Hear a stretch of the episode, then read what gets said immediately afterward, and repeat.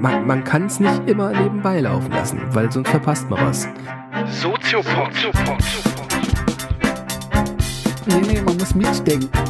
Ja, ja, oder gefährlich. Soziopod.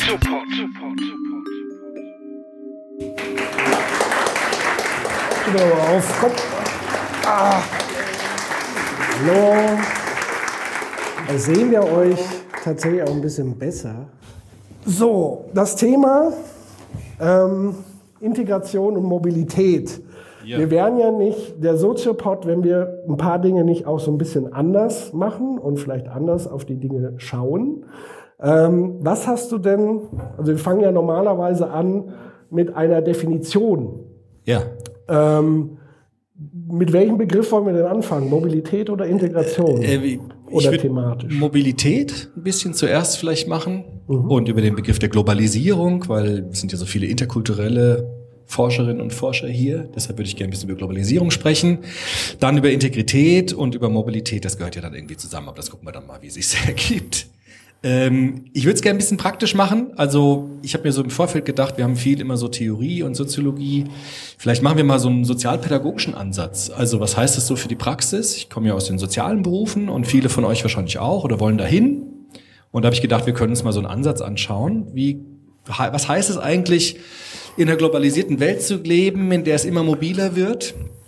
Und was bedeutet das auch für die Menschen, die da vielleicht nicht mithalten können? Und deshalb habe ich einen Ansatz mitgebracht, vielleicht kennt ihn auch die ein oder der andere schon, nämlich von Lothar Böhnisch, das ist ein ganz bekannter Sozialpädagoge. Der hat so einen Ansatz geprägt, der heißt Lebensbewältigung. Klingt schon so ein bisschen ähm, nach Anstrengung. Irgendwie müssen wir unser Leben bewältigen unter den Vorzeichen der Moderne und der Globalisierung und der immer komplexer werdenden Kommunikation. Und das können wir halt vielleicht ein bisschen diskutieren. Ist das sinnvoll? Ähm, ist das anwendbar? Ist das überhaupt diskutabel? Und der fängt eben an mit dem Begriff der Globalisierung und der Modernisierung und da können wir vielleicht ein bisschen starten. Mhm. Ja. Im Grunde ist jetzt natürlich auch ein bisschen Theorie mit dahinter, weil alle Sozialpädagoginnen äh, natürlich so eine Kerntheorie immer haben für ihre, äh, für ihre ähm, Konzepte, weil bei den sozialen Berufen ist ja immer das Problem, was heißt da eigentlich sozial? Also sozial heißt ja jetzt nicht nur irgendwie nett zu sein zu Menschen, sondern soziale Berufe haben ja irgendwie so einen Begriff des Sozialen, des Gesellschaftlichen. Und da sagt der Böhnisch, ist das Schlüsselkonzept heute eben Globalisierung. Also wir haben es eben geschafft, in unserer Welt in ganz kurzer Zeit weltumfassende Strukturen aufzubauen. Das sagt ja auch der berühmte Niklas Luhmann, dass wir es geschafft haben, den ganzen Planeten gewissermaßen mit Kommunikation zu übernetzen und wir prinzipiell mit allen Menschen von allen Orten aus in Bruchteilen von Sekunden kommunizieren können. Deshalb sprechen wir schon von der Weltgesellschaft. Einfach deshalb, weil die Sprache und die Kommunikation global geworden ist. Deshalb sind wir schon eine Welt. Das heißt nicht, dass es einfacher wird dadurch, aber zumindest ist die Kommunikation global geworden. Zweiter Punkt heißt, hängt damit ganz eng zusammen, dass es eine Aufhebung der wirtschaftlichen und kulturellen Landesgrenzen gibt. Also es gibt eine unglaubliche Durchmischung der Kommunikation auf der wirtschaftlichen Ebene, auf der kulturellen Ebene, auf der sozialen Ebene. Und das bedeutet eben, dass es einen ganz starken Anstieg von Mobilität gibt, also von Informationsmobilität. Ja, wir können Daten rund in den Globus schicken und wir können auch ähm, Arbeitsplätze schaffen, die ganz anders verortet sind und wo ganz anders liegen, als ich vielleicht wohne.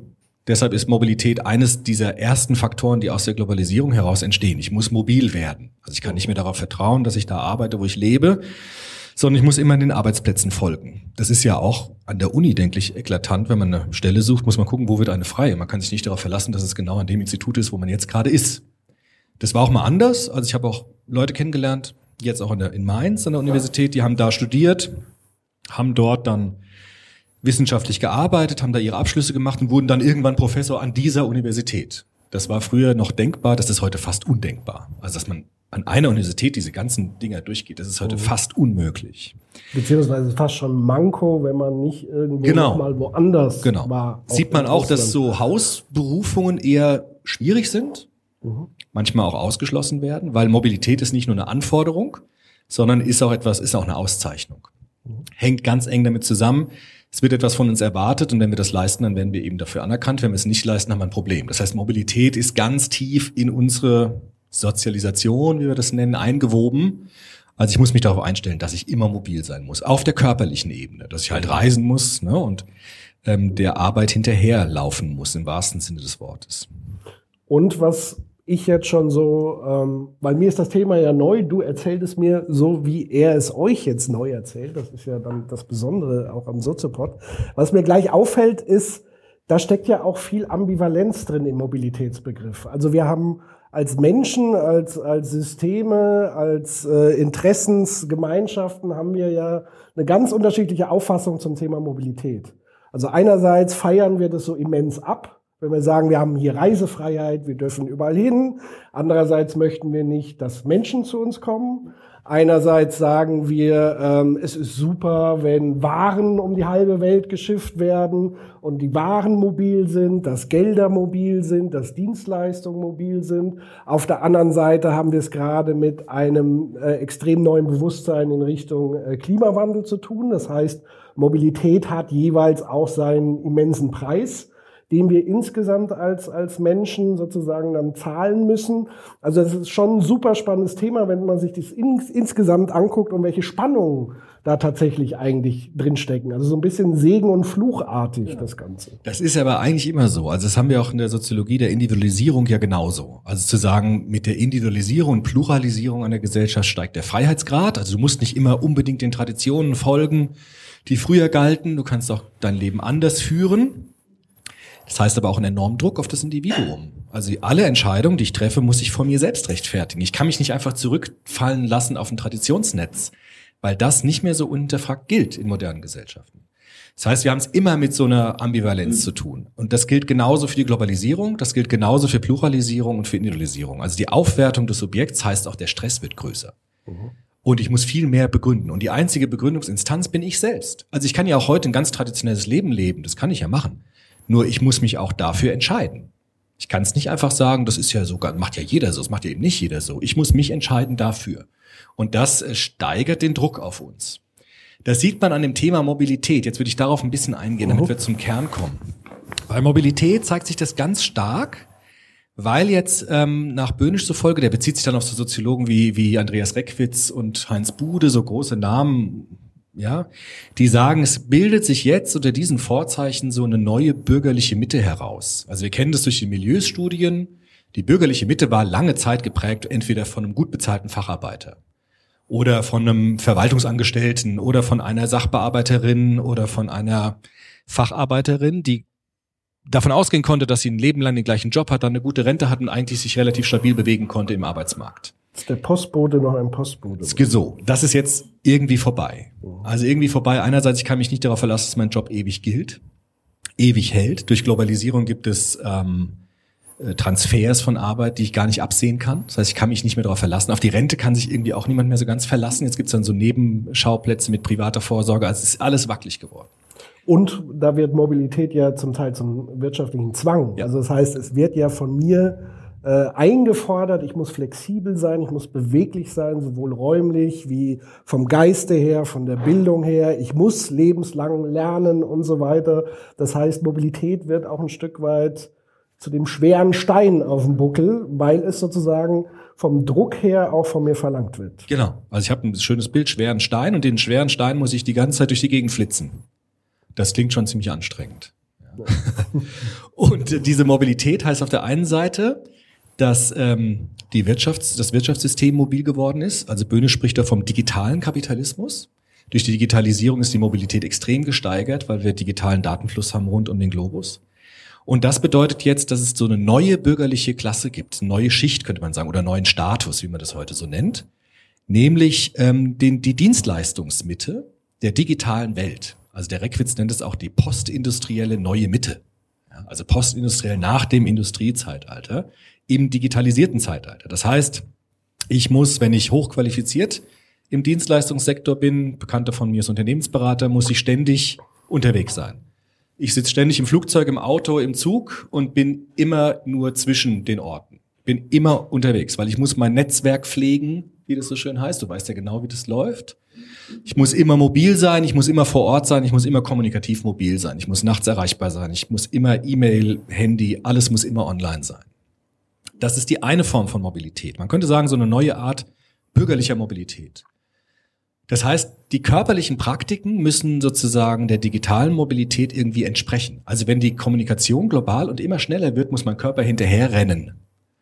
Und das machen wir dann mit, mit Reisen, Fliegen, Fahren, mit den entsprechenden Nebenwirkungen. Stichwort Umwelt und so weiter, machen uns damit auch kaputt. Also nicht nur uns, sondern auch uns gegenseitig. Und es gibt ein neues prekäres Milieu.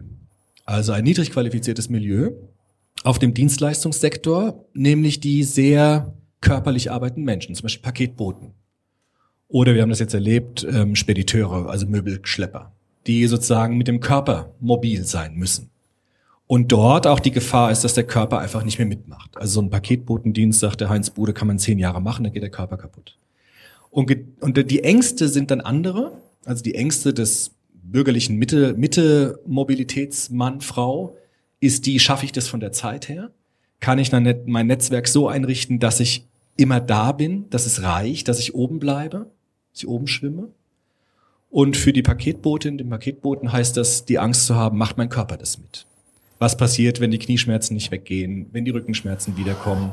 Das heißt, der Körper wird in einer ganz neuen Weise gefordert, mobil zu sein, ständig vor Ort sein zu müssen, reisen zu müssen, auch intellektuell ständig mobil sein zu müssen und eben auf der niedrig qualifizierten Ebene die körperliche Seite ganz konkret macht mein Körper das mit. Und das ist so die Situation der Mobilität, sagt der Böhnisch heute. Und das Krasse ist ja gerade, wenn man jetzt bei den Paketfahrern oder Fahrerinnen bleibt, ist ja nicht nur die harte körperliche Arbeit, sondern was ja dazu kommt, ist eben noch der Druck, also durch die Zunahme ähm, der, des Paketaufkommens durch Digitalisierung ist es ja nicht so, dass man sagen könnte, na ja, äh, die verdienen jetzt auch mehr entsprechend, sondern im Gegenteil, sie müssen zu gleichen Lohn einfach mehr arbeiten. Das heißt, die sind zum Teil dann 14, 16 Stunden am Ackern und am Buckeln. Und dann ist natürlich die Frage, wo bleibt dann für die der Raum, um sich in die Kreise zu integrieren? Und dann leiten wir so langsam in Integration, nämlich mal als sehr breiten Begriff. Wie können die sich eigentlich ihre Netzwerke äh, persönlicher Art und nicht nur zweckgebundener Art pflegen? Wie können die sich um Familie kümmern? Wie können die sich als Staatsbürgerinnen und Staatsbürger um, um Demokratie, um gelebte Demokratie kümmern, wenn sie eigentlich tagtäglich 16 Stunden auf der Straße sind und, und diese Dinge verrichten müssen? Weil sie letztendlich ähm, wirtschaftlich ein Stück weit dazu auch angehalten sind, das zu tun. Und gleichzeitig eben nicht die Chance hat, wie viele Politiker immer sagen, naja, die können sich ja zum Programmierer äh, ausbilden lassen und dann werden sie auch zum Profiteur der Digitalisierung. So einfach ist es eben dann nicht. Also wenn man einmal da drin steckt in dem System, ist es eben auch schwierig, da wieder rauszukommen. Das führt quasi zu dem dritten Punkt, an den der Böhnisch sagt, nämlich die Ökonomisierung der Lebensbereiche.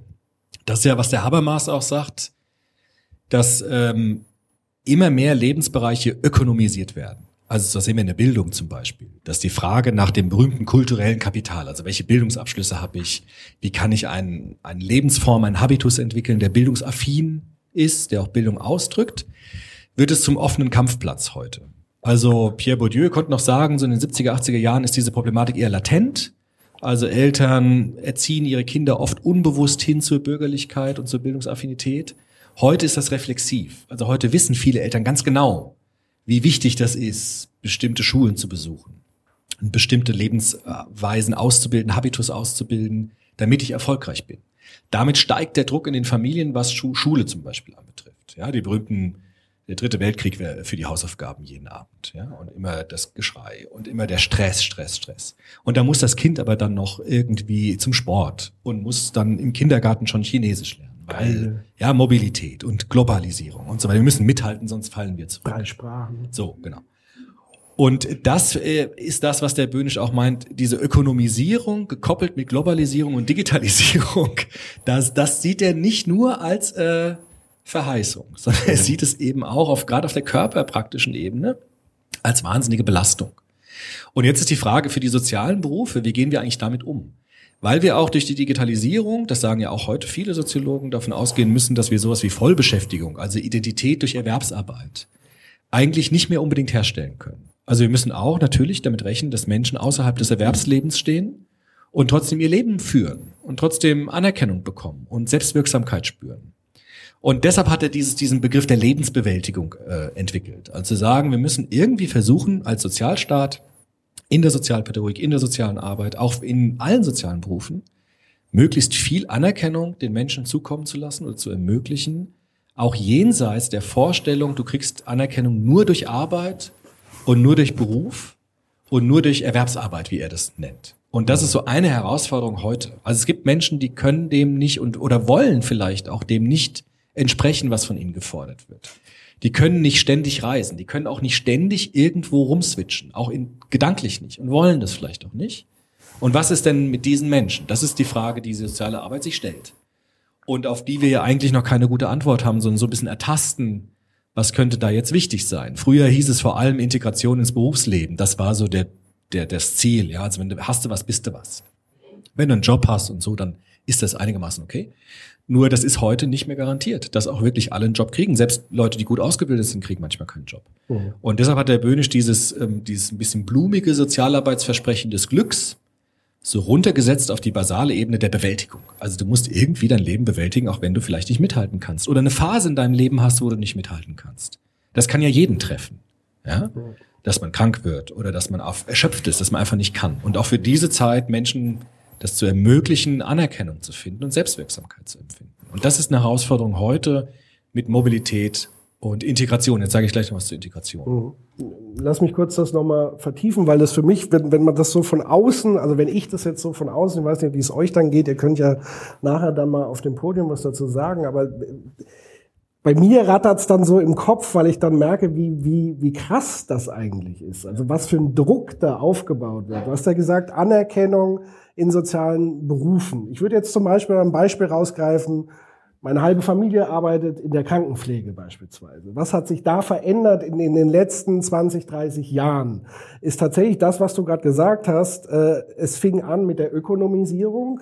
Vorher war das Berufszweig, der nicht auf Profit ausgerichtet war. Heute werden Krankenhäuser privatisiert, die müssen wirtschaftlich arbeiten. Das heißt, da sind mal die ganzen Unternehmensberater durchgerauscht haben Prozesse optimiert. Da ging es dann gar nicht um die Frage, wie geht's dem Patienten. Das war immer der Fokus sozusagen der Arbeit und der Grund, warum viele Leute Pflegepersonal geworden sind, weil sie intrinsisch das Bedürfnis hatten, anderen Menschen zu helfen und auf der anderen Seite die Anerkennung gesellschaftlich bekommen haben, aber auch von den Patienten bekommen haben oder von ihren Arbeitgebern. Das ist dadurch allein schon so ein bisschen weggefallen, weil was, was heißt das? Sie müssen plötzlich ihre Zeiten dokumentieren. Sie haben sowieso 20, 30 Prozent ihrer Zeit verbringen sie mit irgendwelchen Akten eintippen, Dokumentationen, Zeit stoppen. Sie dürfen nur so und so viele Minuten die und die Ausführung machen. Und das eigentliche, was sehr wichtig ist für die Genesung von Patienten, ist ja genau dieses Soziale, dieses Zwischenmenschliche, dieses sich kümmern, diese Gespräche. Das fällt quasi weg. Auf der anderen Seite kommt es dann zu so einem interessanten Umkehreffekt, wenn man sich dann als Patient in die Lage des Patienten fühlt, der genau in dem gleichen System ist, das aber aus der anderen Perspektive sieht, nämlich er wird plötzlich anders behandelt wie vielleicht früher. Er fühlt sich nämlich dann auch wie so ein Rädchen im Getriebe, weil er wird ja behandelt wie so ein Roboter. Er muss, wird da durchgejagt durch die Maschinerie. Das heißt, er fängt an, sich, sich zu beschweren. Und wer ist der Erste, bei dem er sich beschwert? Bei dem Pflegepersonal. Das heißt, die kriegen das ab, die Anerkennung geht nach unten, der Frust geht nach oben. So, und was jetzt durch Digitalisierung noch viel, viel stärker hinzukommt, ist die Messbarkeit. Also das heißt, das wird nochmal dadurch auf die Spitze getrieben dieses Messen von Prozessen, dieses Automatisieren, überall hat man Sensoriken und so weiter. Und diese Kombination, wie du sagst, diese Ökonomisierung, ich würde mal sagen, das geht so in die Richtung äh, Wirtschaftsliberalismus, in dem wir sagen, wir müssen jetzt alles auf Gedeih und Verderb privatisieren. Also wir hatten früher den Postboten, über den hat man vielleicht auch mal geschimpft und so weiter, aber das war ein ganz anderer Berufsstand wie heute eben der prekäre Paketfahrer. Und so ist es in vielen Bereichen. Äh, Wir haben Feuerwehrleute, die heute beschimpft werden auf der Straße. Warum Sanitäter. auch immer. Sanitäter, die einen super wichtigen Job machen, die die höchste Anerkennung in der Gesellschaft haben müssen. Lehrerinnen und Lehrer, wo die Eltern regelmäßig auf der Matte stehen und die zusammenscheißen, weil sie die Leistung der Kinder nicht genug fördern, weil die Eltern Angst haben, ohne die Leistung werden ihre Kinder später nicht diese Mobilität haben und dann einen Erfolg haben. Also man sieht, wenn man das mal so durchleuchtet in die verschiedenen Bereiche der Gesellschaft, in was für einem absolut verdammten Druckkessel wir da gerade uns befinden. Und das wiederum führt dazu, dass das auf den Rücken der Schwächsten, und dann sind wir dann irgendwann auch bei dem Thema Migration, weil das sind dann die, die so ganz außerhalb sind, dass das dann oft auch auf deren Rücken sozusagen abgeladen wird. Also man sieht, man lebt hier wirklich in so einem extremen Druckkessel. Also kann man zusammenfassend sagen, sagt Herr Bönsch auf, wir leben in einem permanenten Zustand heute der Anomie, so ist das der soziologische Fachbegriff. Also gesellschaftliche Umbrüche führen zu Verunsicherung. Das ist früher eher phasenweise passiert, durch zum Beispiel so Börsencrashs oder Naturkatastrophen oder sonst irgendwas. Und heute ist es fast der Normalzustand. Also dieser Zustand der Unsicherheit, den auszuhalten, ist heute eigentlich fast das Normale. Der übrigens ja medial und kommunikativ verstärkt Ja, wird, weil wir haben jetzt nicht nur die Katastrophen der eigenen Haustür auf dem Bildschirm, sondern alle Katastrophen auf der Welt sind plötzlich bei uns im Wohnzimmer. Das ist allein psychisch, mental ist es nochmal eine gefühlte Zunahme des Drucks und, und der Katastrophen. Und das führt jetzt dazu, sagt Böhnisch, dass es so ein Desintegrationspotenzial gibt. Also Desintegration, also nicht dieses Gefühl oder dieses, diese Erfahrung, ich kann nicht mehr mithalten und ich bin orientierungslos. Also ich weiß nicht mehr, wohin mit mir selbst. Ja, ich komme vielleicht auf dem Arbeitsmarkt nicht mehr klar oder nicht mehr so gut klar, wie ich mir das gewünscht habe. Meine Pläne gehen nicht auf und ich habe das Gefühl, ich äh, kann nicht mithalten. Ich falle so ein bisschen aus diesem gesellschaftlichen Anerkennungsnetz heraus. Und das ist dieses berühmte Wort der Desintegration. Und deshalb sagt der Böhnisch auch zum Beispiel in der sozialen Arbeit dieses abweichende Verhalten, also Gewalt zum Beispiel oder Extremismus, ist jetzt nicht nur sinnvoll, psychologisch zu durchleuchten, dass da bestimmte Persönlichkeitsstörungen vorliegen vielleicht oder bestimmte Kompetenzen einfach fehlen, sondern abweichendes Verhalten ist es sinnvoll, soziologisch rekonstruktiv zu betrachten. Also welcher Sinn liegt im abweichenden Verhalten hinsichtlich von Desintegration? Also was für eine Sinnstruktur hat ein abweichendes Verhalten? Welche Bedeutung hat das? Vor dem Hintergrund gesellschaftlichen Zustandes. Und das ist das, was er will. Also er will eigentlich eine soziologische Rekonstruktion von Sinn und Bedeutung von abweichendem Verhalten bei Jugendlichen zum Beispiel vor dem Hintergrund dieses Desintegrationspotenzials. Das ist jetzt soziologisch ausgedrückt, was du eben gesagt hast. Ja, also dieses, diese Gefahr, dass ich irgendwie immer jederzeit aus dem Netz fallen kann. Und dann suche ich mir Anerkennung auf anderen Feldern, wo ich vielleicht noch äh, gut bin oder Anerkennung bekomme, wenn es auf diesem Feld, auf dem klassischen Feld nicht mehr klappt. Also in der Schule oder auf dem Arbeitsmarkt oder sonst irgendwas. Und das ist das Problem, vor dem wir heute stehen. Hat drei Folgen, sagt er.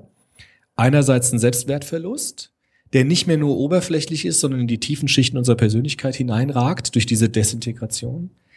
Dann Orientierungslosigkeit, also welche Werte sind denn für mich jetzt wirklich handlungsleitend? Wo gehöre ich hinzu? Wo gehöre ich nicht hinzu? Und fehlender sozialer Rückhalt. Ja, also du hast immer ganz viele Freunde, wenn es dir gut geht und wenn es dir nicht gut geht, sind sie plötzlich alle weg. Das ist so eine Erfahrung, die ganz viele Menschen machen. Genau, bisschen düster jetzt so, ne? Aber gut, wollten ja ein bisschen in die Praxis gehen. Praxis So ist soziale es Arbeit halt. ist es ist einfach so ein bisschen düster. Ich hoffe, ihr habt jetzt nicht hohe Theorie erwartet, weil wir wollten heute ein bisschen über diese genau, jetzt Integration. Was heißt denn jetzt Integration? Also Integration, ich will es jetzt gar nicht jetzt mal nicht nur auf Migration, da können wir auch in der Diskussion ganz viel drüber sagen. Ich würde nur noch mal betonen, das heißt nicht ich, der Böhnisch macht es ja. Integration heißt jetzt Selbstmanagement und Selbstoptimierung und zwar lebenslang. Du hast die Aufgabe, dich selbst immer so zu optimieren, dass du mithalten kannst. Und wenn du nicht mithalten kannst, dann hast du einfach Pech gehabt. Oder nicht, noch nicht mal Pech gehabt, dann bist du selbst dran schuld. Ich habe das, glaube ich, mal im Soziopod erzählt mit dieser Schildkröte. Wir haben oben im vierten Stock so ein Plakat, da steht drauf, äh, Alter schützt vor Bildung nicht. da ist so eine Schildkröte mit so einem Talar und so einem viereckigen Hut drauf, so ganz lustig gemacht, so, ja. Das ist ja irgendwie auch so ein Versprechen, ja. Also die HirnforscherInnen sagen uns heute, wir sind immer plastisch flexibel in unserem Hirn. Wir können lebenslang lernen, wir können uns lebenslang bilden, das muss nie vorbei sein. Andererseits heißt es aber auch wehe, du hörst auf damit. Alter schützt vor Bildung nicht. Das Alter ist kein Schutz mehr. Das Alter ist kein Ort, wo du dich ausruhen kannst. Nein. Denn schau dir die Schildkröte an. Auch die muss immer sich weiterbilden, um mithalten zu können. Und genau das ist dieses, was wir heute oft haben in unserer Gesellschaft, glaube ich, diese Doppelbödigkeit. Ja? Also das Versprechen, sei flexibel, sei modern, sei mobil, hat die Kehrseite, wehe, du bist es nicht. Weil wenn du nicht mobil bist, dann darfst du dich auch nicht beklagen, wenn du die Stelle nicht bekommst, die jetzt ausgeschrieben wurde an der Universität auf der anderen Seite äh, von Europa oder von Deutschland. Und das ist, glaube ich, ganz typisch. Diese, diese, diese, man könnte fast psycholytisch sagen, diese Double-Bind-Botschaften. Ja, also sieh es als Chance, sieh es als tolle Möglichkeit, aber du musst die auch nutzen, die Möglichkeit. Und ich glaube auch, ich glaube, viele Studentinnen und viele Studenten wollen ja auch mobil sein. Die wollen ja auch reisen und wollen andere Universitäten entdecken. Das ist ja auch ganz, ganz toll. Das ist ja auch gut. Aber dahinter liegt natürlich schon der Druck, ich muss auch in meinem Lebenslauf dann zeigen können, dass ich da war und da war und da war und das Praktikum, das Praktikum, das Praktikum und da wird der Lebenslauf immer ganz lang und ganz voll. Und deshalb ist dieses, und das, das nennt ja auch der Harald Welzer, diese smarte Diktatur. Ich finde diesen Begriff ja wunderbar. Also nicht mehr nur zu, nicht mehr so direkt zu drohen und direkt zu sagen, wenn dann, sondern smart zu sein. Also nutzt doch die tollen Möglichkeiten. Sei doch frei, sei doch mobil. Aber Moment mal, wenn du es nicht machst, dann brauchst du dich auch nicht zu beschweren. Und das ist das, was Herr Lothar Böhnisch dieses Desintegrationspotenzial nennt. Also es das heißt nicht, dass alle Menschen desintegriert sind. Es gibt Menschen, die können das gut. Die haben auch Spaß daran. Die, die, die haben auch da eine unheimliche Bereicherung dabei. Aber es gibt auch Menschen, die da nicht mithalten können. Und die Frage ist, was ist eigentlich in unserer Gesellschaft mit diesen Menschen, die das nicht können oder vielleicht auch nicht wollen und sich vielleicht ein anderes Leben wünschen? Und das ist die Frage, die eigentlich bis heute noch relativ unbeantwortet ist. Hm. Ja, weil natürlich ähm, stehen uns ja beide Möglichkeiten offen. Also das heißt, wir können nach dem Humboldt-Ideal uns Bildung aneignen, nämlich nach unseren eigenen Interessen, frei, theoretisch, in der Theorie, frei, frei aussuchen. Auf der anderen Seite eben dann wieder der Druck, äh, jüngst durch so Bologna-Reformen etc., dann geht's wieder in die Credits. Ich muss also ex, also ich vergleiche mal intrinsische Belohnung und extrinsische Belohnung. Also Credits sind dann Außenbelohnungskarotten, wenn man so will und eben nicht diesen inneren Drang heraus, ich möchte mich weiterbilden, ich möchte was über die Welt erfahren, ich möchte mehr Zusammenhänge erfahren, ich möchte wissen, wie die Welt tickt, ich möchte Länder bereisen, einfach um sie kennenzulernen und nicht um sie später in meinem beruflichen Leben anwenden zu können, um dann einen Finanzbericht zu schreiben, wie man am besten dort Warengeschäfte macht, sage ich mal. Also das heißt, diese Ambivalenz ist ja permanent da. Und das Verrückte ist eigentlich, dass nur die diese Freiheit wirklich genießen könnten, die privilegiert sind. Also das heißt, die, die entweder schon so versorgt durch Erbschaften etc., dass sie sich eben nicht täglich Sorgen machen müssen, wie sie mobil sein müssen, oder die von Hause aus, dann sind wir wieder bei Bourdieu, das Kapital mit auf den Weg bekommen haben, um sich das leisten zu können. Aber letztendlich kann man auch attestieren, dass diese Bugwelle des Drucks auch immer weiter in die Mitte nach oben drängt. Also wir haben ja das Gefühl, dass die Mitte eben nicht mehr ähm, diese Fluffigkeit hat, wie sie vielleicht früher hatte, sondern permanent stärker unter Druck ist. Und das ist das Verrückte. Eigentlich. Genau, das merke ich zum Beispiel auch immer in Diskussionen, auch, auch an Hochschulen, Universitäten mit dem Begriff der Rolle. Ich mag ja diesen Begriff der Rolle sehr gern. Weil Rolle heißt ja, das wird mir auch vorgeworfen, dass man sagt, Rolle ist doch so was Spießiges. Also Rolle ist doch so, so langweilig und so trocken, ich, ich spiele eine Rolle. Aber Rolle ist ja etwas, was mich schützen kann. Also, dass ich in meinem Beruf eben nicht das ganze Seelenheil hineinwerfen kann. Das ist für die sozialen Berufe ganz wichtig. Also, weil in den sozialen Berufen heißt es immer so, ja, wir wollen doch helfen. Und das ist doch auch unser, unser Lebensauftrag. Und es ist doch auch unsere Berufung oder Bestimmung. Das höre ich immer wieder. Und da diesen Rollenbegriff entgegenzusetzen und zu sagen, nee, du musst, du kannst auch, du sollst auch wirklich nicht dein ganzes Seelenheil in deine Arbeit legen, sondern du hast auch Feierabend. Du hast eine Rolle, die dich auch schützt. Vor Überlastung zum Beispiel. Und was man auch sieht, Stichwort smarte Diktatur, ist, dass der Rollenbegriff immer weiter sich auflöst. Also Beruf ist mein Leben. Äh, ich gebe 110 Prozent in meinem Job, weil da meine Familie ist. Ja, meine äh, besten Freunde sind auf der Arbeit und meine Kollegen sind meine Familie. Und da bin ich, ich würde den Job auch machen, wenn ich kein Geld dafür bekommen würde, weil er so toll ist. Und weil ich in meiner ganzen Person da so aufgehe in meinem Job. Das klingt dann auch so toll. Das klingt so verheißungsvoll. Das klingt so wie Erfüllung.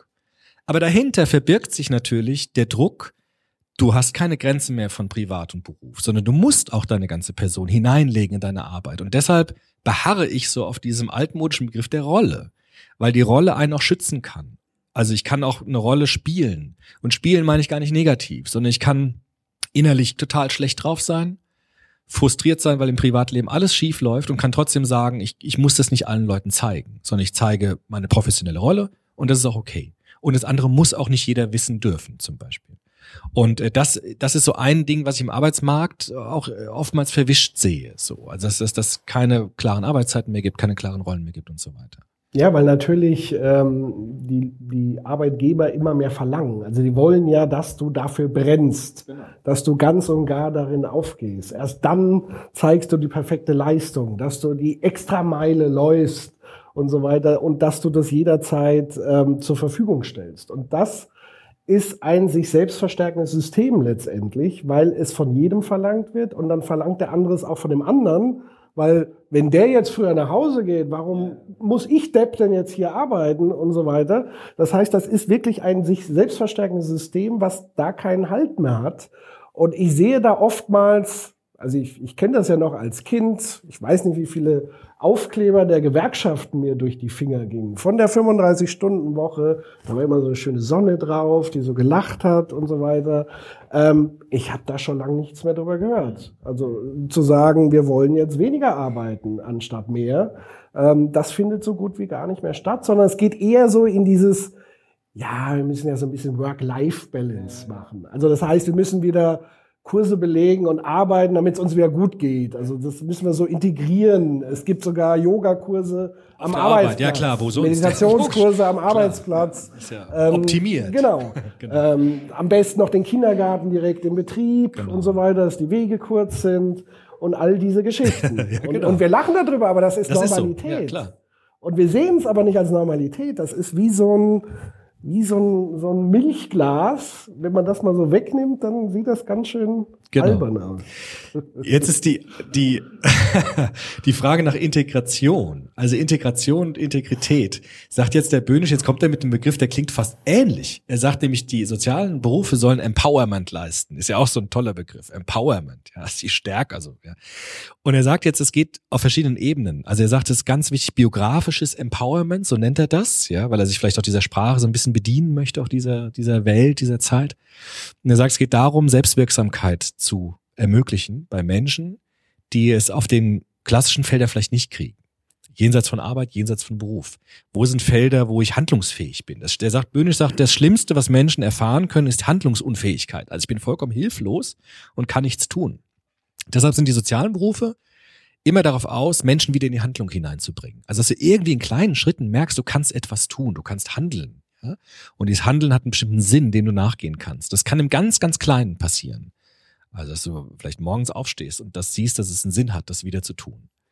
Und auf der sozialen Ebene wäre das Empowerment im Sinne von Netzwerkbildung, dass wir Gruppen bilden, Communities bilden, wo ich mich anerkannt und selbstwirksam fühle, auch jenseits dieses Leistungsmobilitätsprozesses. Und das nennt er schlicht und ergreifend Integration.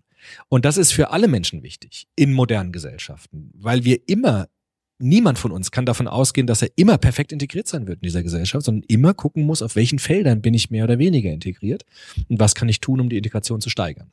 Und deshalb wird Integration, so wie ich das sehe, immer mehr zu dem Begriff der Sozialisation, wird immer wieder deckungsgleich. Natürlich gibt es für manche Menschen höhere Probleme der Integration als für andere.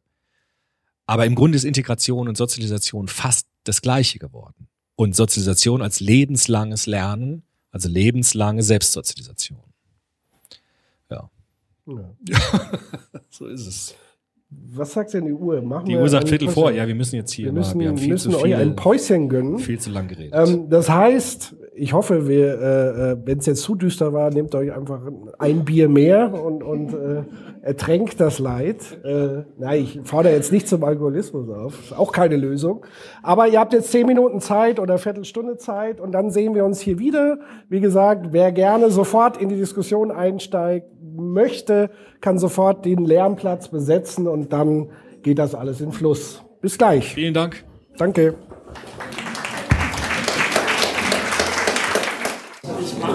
Wie ihr seht, ist äh, ein illuminierter Platz neben dem Professor, sogar zwei Plätze äh, frei.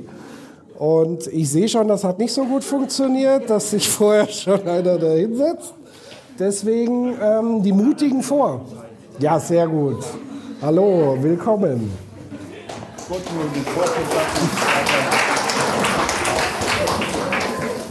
Grüß dich. Ja, schönen guten Tag. Ähm, ich hätte so ein paar Fragen im Grunde genommen. Wir haben viel über Mobilität, relativ wenig über Integration bis jetzt geredet. Und ich habe mich dabei dann auch so ein bisschen vielleicht gleich als einen weiteren Schritt gefragt, was eigentlich mit dem Begriff der Inklusion ist. Denn ähm, wenn man den Begriff der Integration gerade auf staatlicher Ebene betrachtet, jetzt mal von Deutschland ausgehend, aber auch relativ, ja, nicht nur Deutschland, sagen wir so, dann ist das doch ein ziemlich einseitiges Konzept. Ne? Also man soll sich irgendwo einseitig rein integrieren, sprich Fluchtmigrantinnen sollen sich in äh, die deutsche Gesellschaft integrieren, sie sollen sich anpassen dieser gerade eben auf nationalstaatlicher Ebene Integrationsbegriff ist doch sehr stark ein Assimilationsbegriff. Ne?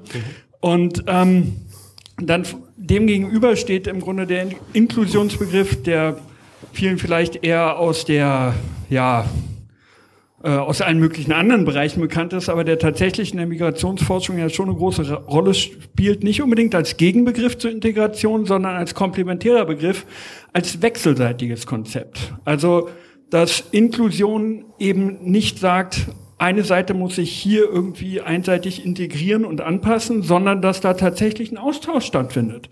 Na, dass neue Dinge vielleicht auch entstehen, dass äh, sich ja Hybridisierungen, wie man aus der postkolonialen Theorie so schön sagt, ergeben und ganz neue Kollektive bilden, ganz neue kulturelle Räume, ganz neue Kulturproduktionen, neue Sozialitäten etc. pp. So, das wäre der eine Punkt.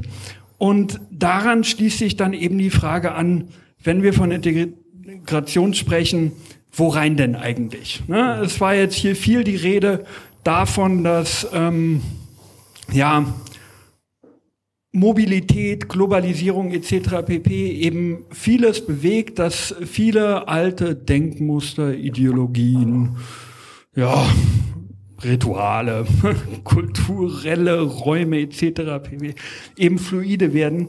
So, und äh, die Frage ist, wer schreit denn da eigentlich nach Integration? Wer verlangt denn eigentlich ähm, und wer definiert vor allem auch, worein man sich hier zu integrieren hat? Wer definiert das, diesen abstrakten Raum dessen, der da so homogen offen da liegt und schön geordnet, irgendwie juristisch, kulturell, sozial anscheinend irgendwie fertig ist, ja, in den man sich da integrieren soll. Wer definiert das? Wer hat die Macht, das zu definieren? Mhm. Ich würde vielleicht anfangen tatsächlich mit dem Begriff, ähm, weil ich mir den tatsächlich nochmal angeguckt habe oder die verschiedenen Begriffe. Für mich ist tatsächlich der Integrationsbegriff noch nicht der Assimilationsbegriff. Ich würde sogar sagen, der Assimilationsbegriff ist dem, Achtung, das sage ich jetzt bewusst so ein bisschen provokativ, aber ich sage dann auch gleich, worauf ich hinaus will, dem der Inklusion viel näher, weil es ein gegenseitiges Assimilieren ist, weil es sozusagen kein einseitiges, ich verlange nicht, dass einer in meinen Kreis assimiliert wird, sondern wir fügen uns zusammen zu einer Einheit, wir werden eine Einheit den Integrationsbegriff, so wie ich ihn kennengelernt oder wie ich ihn deute oder lese, war bisher so, wir haben eigentlich zwei unterschiedliche Wertesysteme, die aufeinander prallen und wir einigen uns darauf, ein gemeinsames Dach zu finden, wo beide Wertesysteme gleichwertig nebeneinander koexistieren können. Also wo eben genau das erhalten wird, die beiden verschiedenen Kulturräume. Und Inklusion ist eigentlich eher sozusagen, wir werden eine Einheit gemeinsam. Wir werden ein Werte, eine Wertegerüst, eine Wertegemeinschaft. Das bedeutet aber, dass beide dazu bereit sind, sozusagen sich dem unterzuordnen oder dem beizutreten. Würdest du dem so ein bisschen zustimmen oder?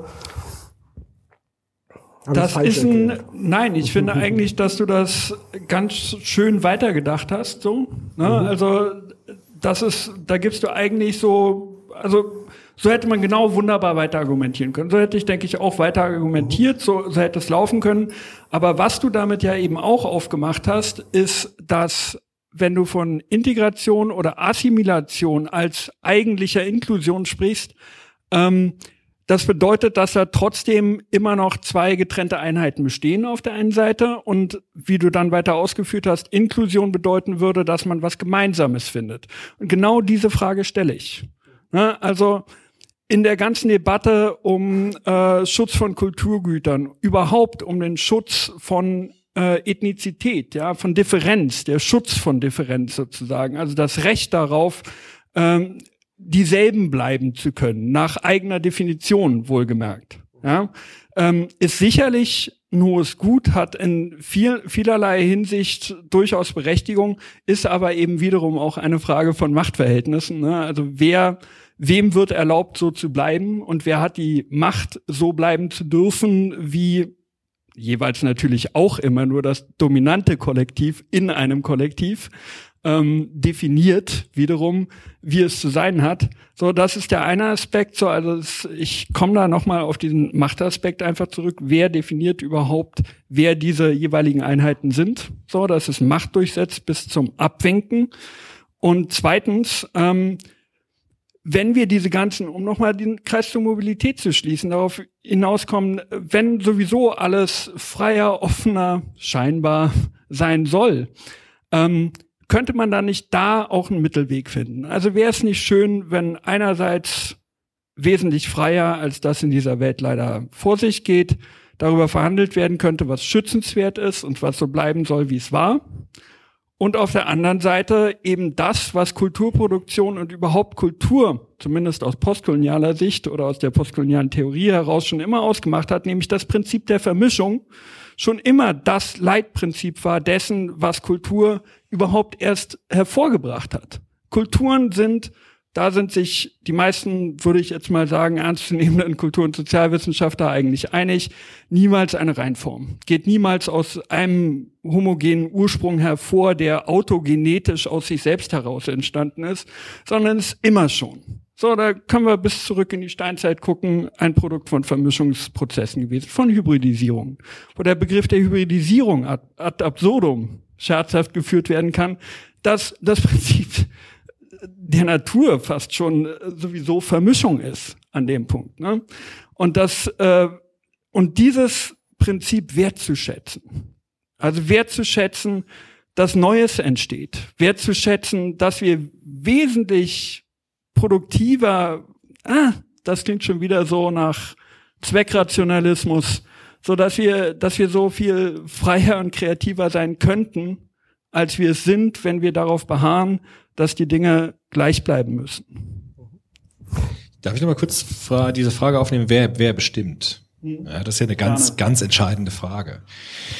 Du hast ja schon gesagt, durch Mobilität, durch Globalisierung brechen so Traditionen auf. Althergebrachtes bricht auf. Jetzt sagt der Habermas, wenn das aufbricht, ist immer die Frage, wer dringt dort am schnellsten? Wer, wer schlägt zu? Und wer zuschlägt, ist die Ökonomie, weil die ist am schnellsten. Das ist ja das Problem. Das heißt, wir sind doch gar nicht so sehr an dem Punkt zu sagen, was könnte, sollte sein. Die Frage, die wir heute schon immer noch stark haben, ist die Frage, wer integriert sich in den Markt, in dieses System der Wirtschaft, in diese Frage der Ökonomie. Und das ist die entscheidende Frage, glaube ich. Ich stimme total zu, ich finde es total schön, wenn wir Communities hätten, wo Neues entsteht, wo Hybrides entsteht, wo Transkulturelles entsteht oder Interkulturelles entsteht. Aber wenn du die Frage stellst, wer entscheidet, was gewollt ist, dann muss ich sagen, im Moment, ich heiße, ich sage nicht, dass es gut ist.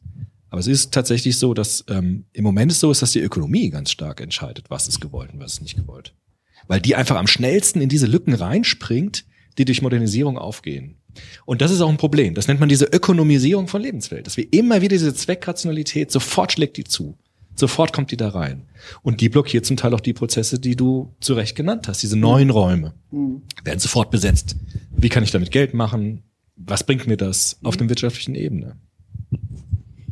Und das ist ja, sage ich mal, ein, ein, ein uraltes Konzept. Ich mache mal einen kurzen Ausflug in die Popkultur. Äh, ich habe jetzt vor kurzem eine äh, äh, Wikinger-Serie intensiv mir angeguckt. Da muss man immer vorsichtig sein, dass das natürlich nicht eins zu eins so historisch ist, aber ich glaube, das Grundmuster, was da, was da passiert ist, ist ein Grundmuster der Menschheitsgeschichte.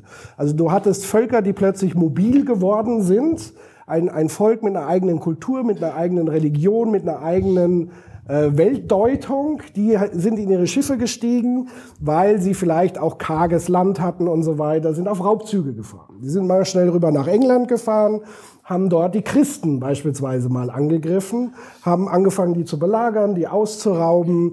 Ähm, und so ging das erstmal so hin und her, bis dann tatsächlich dann auch die Frage war, lohnt sich eigentlich so dieses gegenseitige Abschlachten die ganze Zeit? Weil so richtig ökonomisch ist das nicht. Vielleicht können wir mal dann anfangen zu verhandeln miteinander. Was können wir euch zahlen, damit ihr uns nicht immer abschlachtet? Und dann ging das so hin und her. Und irgendwann kam man an den Punkt, wäre es nicht verkehrt, uns ein Stück Land zu geben, weil dann könnten wir hierher fruchtbaren Boden und so weiter, da können wir doch siedeln, können Ackerbau betreiben, können unsere Leute ernähren und versorgen. Und dieses Grundprinzip, so dieses, was springt für uns raus?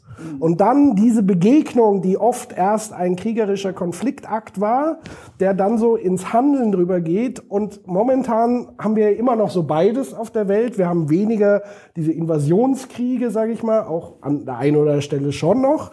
Ähm, aber dieses Grundprinzip ist eigentlich immer gegeben. Es kommt ein Fremdkörper in Anführungszeichen irgendwo in ein Gebiet, in ein Terrain rein heute durch die Digitalisierung sehr viel stärker, weil sie sozusagen in unsere Gehirne reinkommen mit Informationen.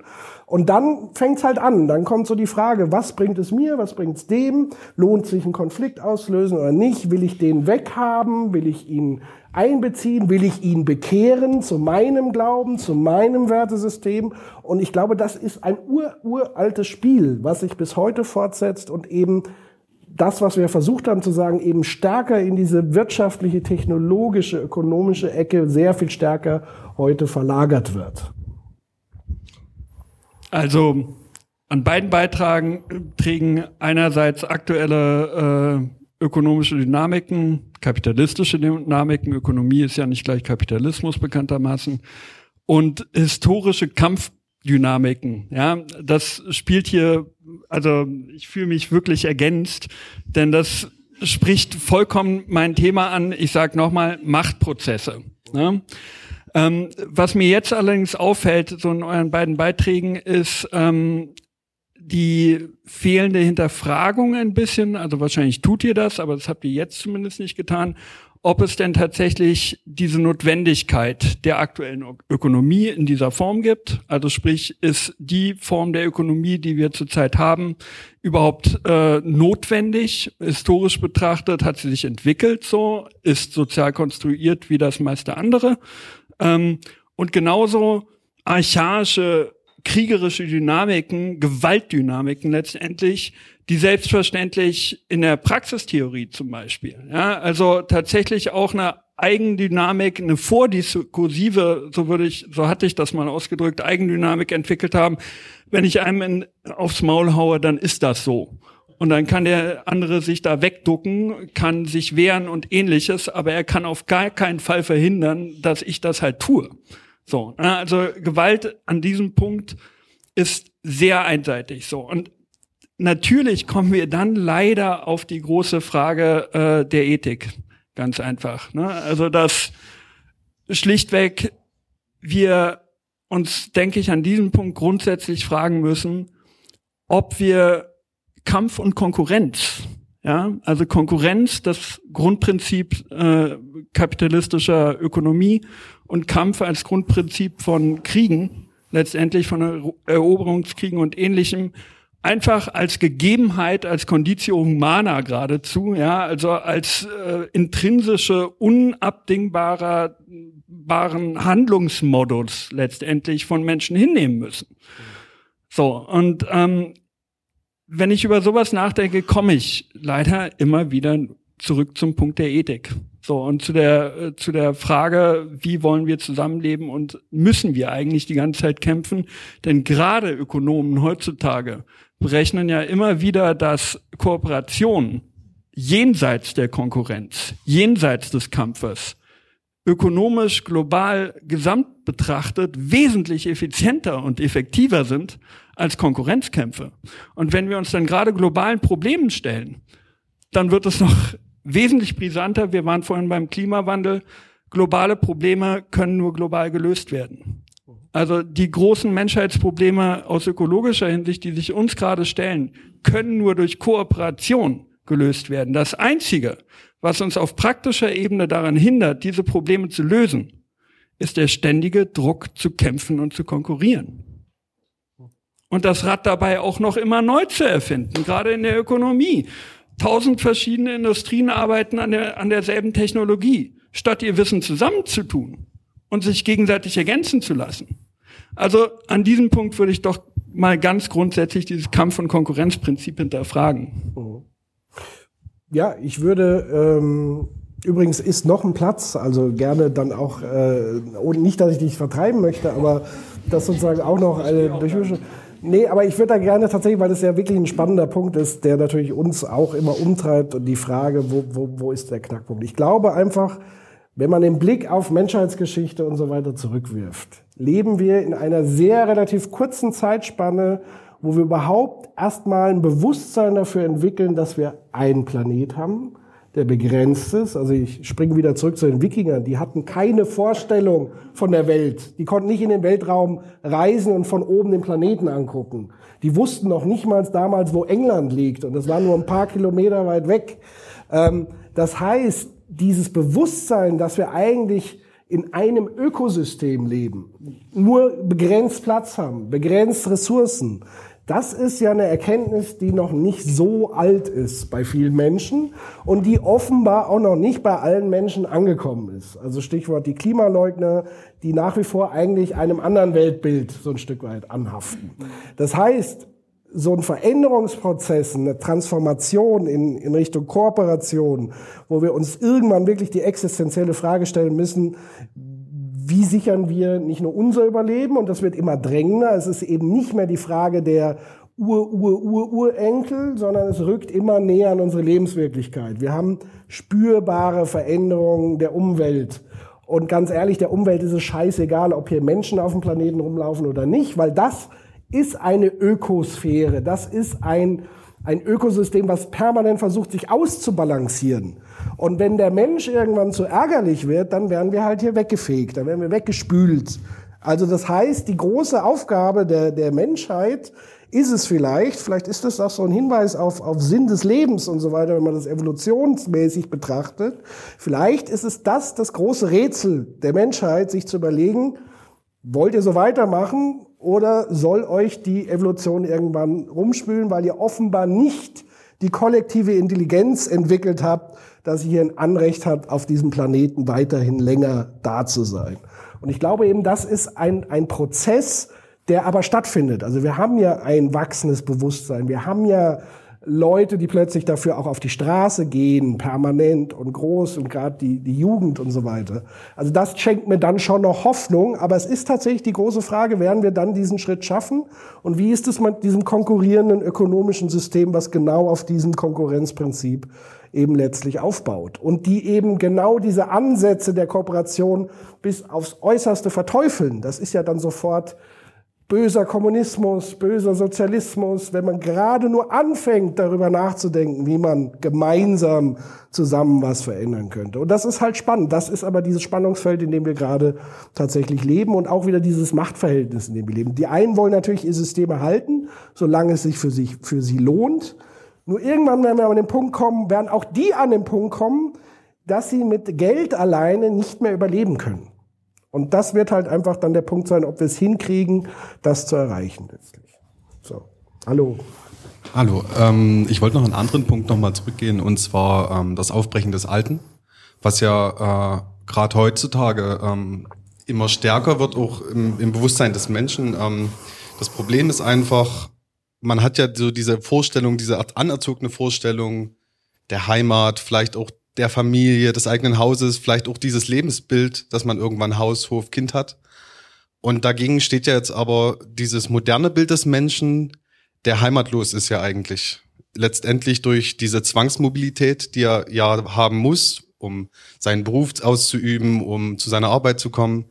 Das kollidiert ja irgendwo genau in diesem Punkt, dass das nicht zusammengeht. Also man kann ja nicht permanent unterwegs sein, aber trotzdem dieses Heimatgefühl, so wie unsere Eltern- oder Großelterngeneration ähm, entwickeln.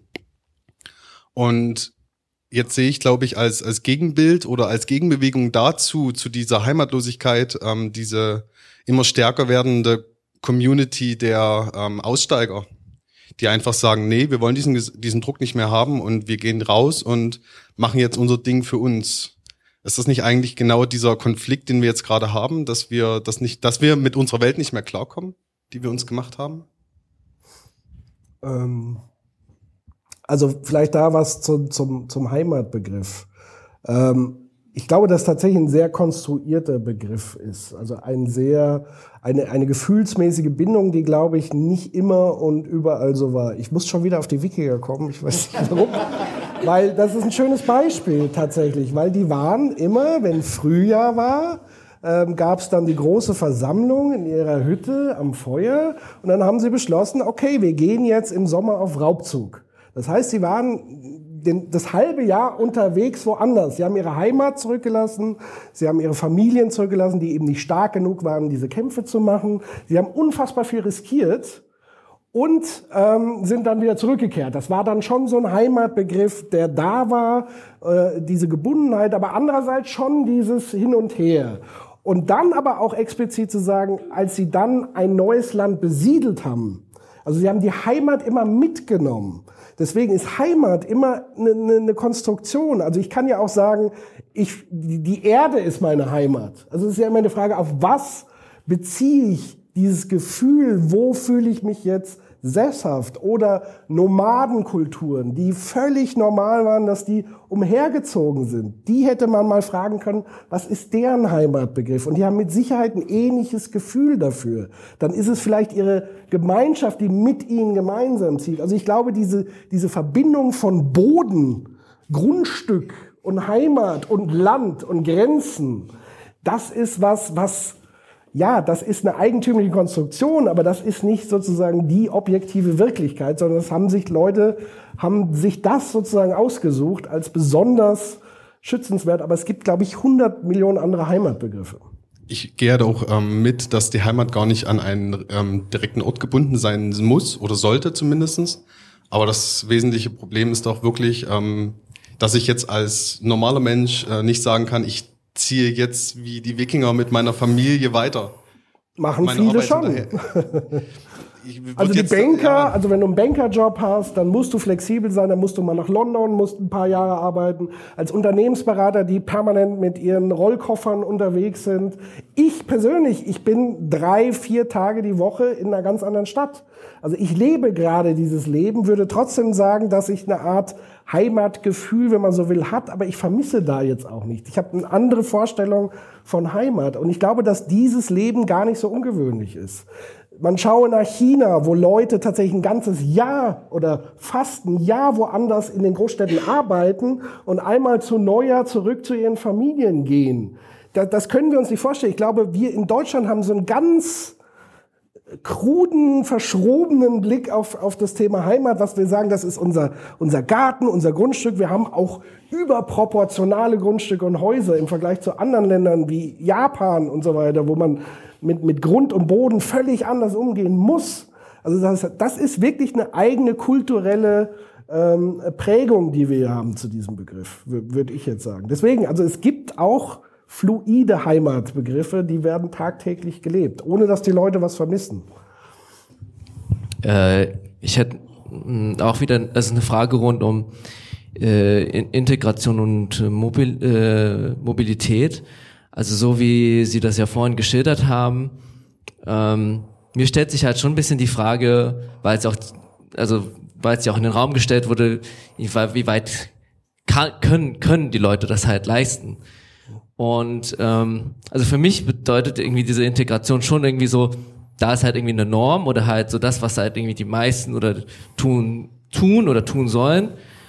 Und was ist denn, wenn sich das jetzt so weiterentwickelt, dass immer mehr Leute es halt nicht, nicht können oder halt nicht mehr wollen und dann, also für mich also es könnte ja sein, dass irgendwann es so kommt, dass diese, diese Desintegration, die sie meinen, quasi zur, zur Norm wird, weil einfach keiner mehr, also wer ist dann überhaupt dann in, integriert und, dann, und äh, sind dann nicht irgendwie dann irgendwann alle desintegriert? Das wäre doch mal die Frage, oder?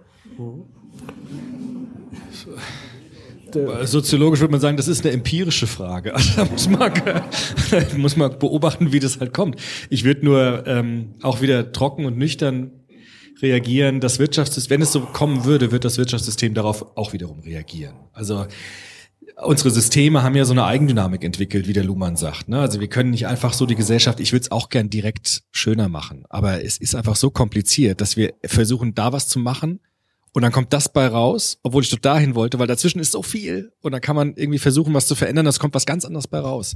Weil dieser, diese Systeme, die wir erschaffen haben, haben so eine Eigenlogik. Und die sind relativ geschlossen in ihrer Logik. Da kommt man nicht direkt ran.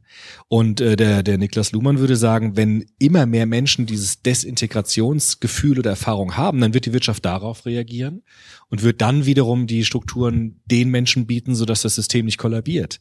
Also ich glaube schon, dass wir so eine Selbsterhaltungsmaxime ähm, immer haben in allen Systemen. Und ich glaube, diese Daueranomie wird dann auch wiederum verwendet werden. Nur wie sie dann verwendet wird, wird wieder in der Logik des Systems hängen. Also wie dann die Wirtschaft darauf reagiert oder die Politik darauf reagiert oder das Bildungssystem darauf reagiert, das ist dann wiederum der Logik des Systems geschuldet. Also ich glaube, es gibt immer dort Antworten von den jeweiligen Systemen auf gesellschaftliche Zustände. Wir beobachten jetzt ja sehr interessant, wie der globale Kapitalismus darauf reagiert. Ob es mehr Kooperation geben wird oder mehr Wettbewerb, das muss man jetzt beobachten. Man kann es nicht direkt direktiv steuern. Das ist immer so dieses ja, dieses ernüchternde Spielverderber-Prinzip, aber ich glaube, das müssen wir berücksichtigen. Naja, gut, man hätte ja natürlich Systeme wie, wie das politische System, was ja sich auch globalisieren könnte, Stichwort UNO beispielsweise, äh, wo man plötzlich vielleicht auf die Idee kommt, Regeln für die anderen Systeme zu definieren. Ähm, um zu sagen, ähm, es gibt sowas wie Grundrechte, es gibt sowas wie Menschenwürde, es gibt sowas wie Grundrechte im Arbeitsbereich, Arbeitsschutz etc. pp. Und das müsste halt global auch so formuliert werden, damit sich wiederum das Wirtschaftssystem dem auch unterordnen muss. Weil es ist ja nicht so, dass das Wirtschaftssystem völlig frei agieren kann, sondern es gibt immer noch tatsächlich sehr viele wirtschaftliche Akteure, die sich auch an Gesetze und Regeln halten. Nur wenn die Gesetze und Regeln nicht entsprechend formuliert werden, nicht entsprechend durchgesetzt werden, dann kann natürlich so, so eine Ökonomie völlig frei drehen, sag ich mal, und alles machen, was man will. Deswegen sind natürlich auch ähm, die Akteure besonders auffällig, die sagen, Wirtschaft, das muss freie Hand sein, das darf nicht reguliert sein. Da würde ich immer sehr vorsichtig hinhören, was das eigentlich heißt, weil eine absolute Freiheit bedeutet dann eben auch die absolute Konsequenz in der Richtung, wie wir sie eben bestimmt haben. Also Menschen grundsätzlich brauchen Regeln, Systeme brauchen Regeln. Und wenn die nicht gesetzt werden, dann entwickelt sich das so, wie Nils gesagt hat, dann entwickeln sich die Systeme. Sie brauchen diese Grenzen, an denen sie stoßen, um dann sich wieder in eine andere Richtung vielleicht zu entwickeln. Deswegen ist das auch eine politische Frage und eine politische Aufgabe, aber eben auch wieder global gesehen, weil wenn man plötzlich so kleine Inseln hat, wo, wo die andere wirtschaftliche Systeme haben oder ein, ein großes Land hat wie China, wobei die ja verstärkt auch in Richtung Arbeitsschutz eher schon tendieren als vielleicht andere ähm, Länder in der Richtung, wo eben Billiglohn, Kinderarbeit noch völlig normal ist. Ähm, das heißt, da müssen Dinge passieren auf globaler Ebene. Das muss sich anpassen. Und dann bewegt sich das auch eher. Äh, ich hätte dann noch eine Frage. Ähm, also zum einen, das, das mit den Grenzen finde find ich interessant, weil das halt einfach, wir einfach gesellschaftlich einfach ähm, an den Punkt kommen, wie, wie schnell das alles geht, aber ähm, ich hätte noch, also ich würde noch kommen zu der, zu der Pflegekraft, zu dem oh. Beispiel. Weil ähm, die haben das ja ganz gut geschildert, wie das jetzt heutzutage halt läuft. Also ökonomisch und ähm, quantifizierbar und so weiter und so fort. Aber also der Witz ist ja, es ist ja nicht so, dass andere Qualitäten nicht auch halt wichtig sind, die halt eben davor eben auch wichtig sind. Die sind halt eben nicht so einfach oder in der Form, in der Logik quantifizierbar wie das äh, äh, wie das also, wie, wie das halt so ist. Also das sind halt verschiedene Formen. Die Frage für mich ist halt schon, ähm, also irgendwie, also das ist ja auch so eine Sache, Machtfrage bisher halt irgendwie, das ist so sagen wir die Silicon Valley Logik dominiert, aber da kann man doch etwas, etwas dagegen setzen. Also wie, wie kann man denn was dagegen setzen? Sei es halt eben quasi soziale Werte irgendwie auf irgendeine Art und Weise zu quantifizieren oder halt das auch mit in die äh, Rechnung mit einzubeziehen, weil das ist ja nicht weg. So, also das, das damit verliert, also verliert man ja einen Wert. Also der, ne, wie gesagt, nicht so bemessen, zu bemessen ist in der Form. Magst du? Oder? Das sind so Fragen, das zielt, äh, ja, also es gibt immer diese Fragen, die genau in das Zentrum zielen der Problematik. Also wenn ich das jetzt so wüsste, dann würde ich es jetzt ganz schnell sagen. Also das ist natürlich genau das Zentrum der Problematik. Also wer entscheidet denn, was ist wertvoll, zum Beispiel unsere Arbeit? Der Luther Böhnisch unterscheidet zwischen Arbeit, mit der man Geld verdient, Dienstleistungen oder so, und halt Arbeit, eher zur Selbsterfüllung und zur Kreativität. Aber wer entscheidet jetzt, was ist jetzt wichtig und was ist nicht wichtig? Und ich habe ja schon gesagt, also in unserer Gesellschaft ist es vor allem eine ökonomische Logik, die das entscheidet. Also womit kann ich Geld machen oder was, was schafft Wachstum und Wirtschaftlichkeit? Deshalb würde der Böhnisch jetzt sagen, ähm, wir brauchen Communities, Räume, Kontexte, in denen Menschen sich selbstwirksam erleben, also handlungsfähig erleben, auch wenn es dabei nicht um Geld geht.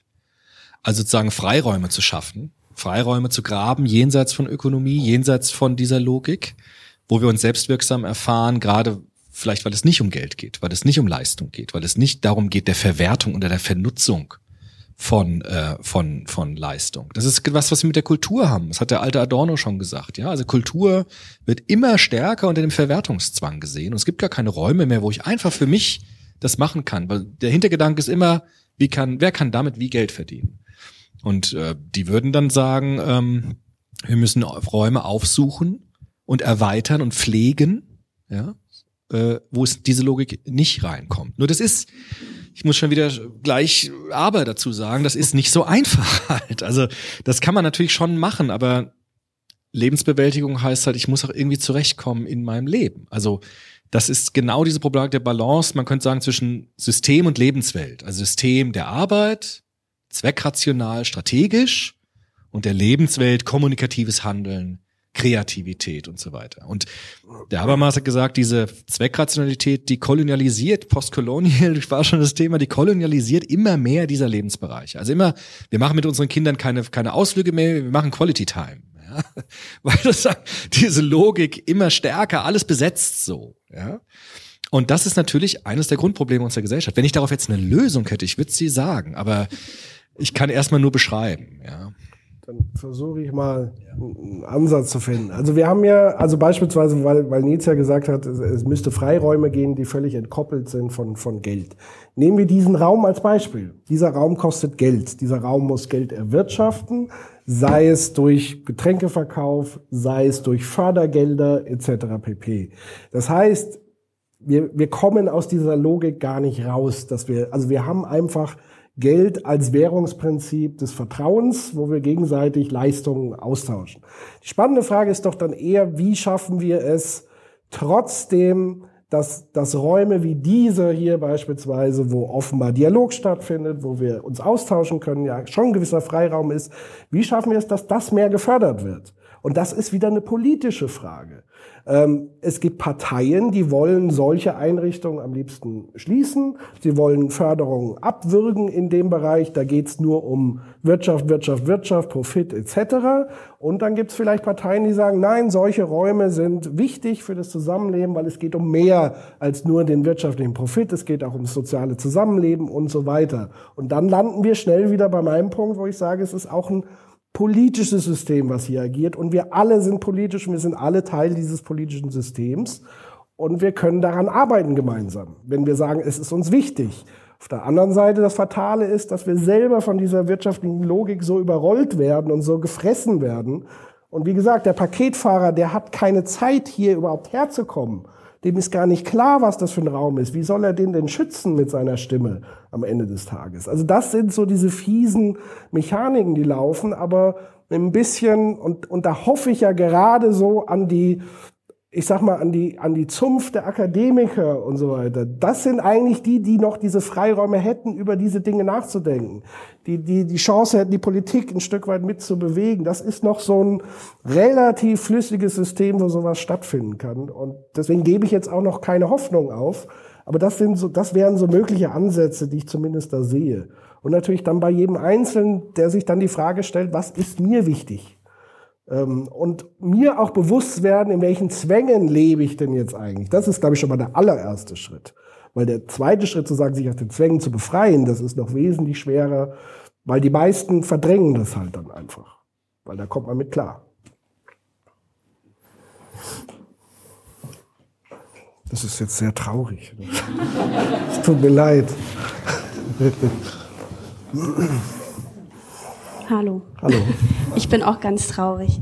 ähm, ähm, aber ich habe trotzdem ein äh, Thema für dieses bunte Potpourri.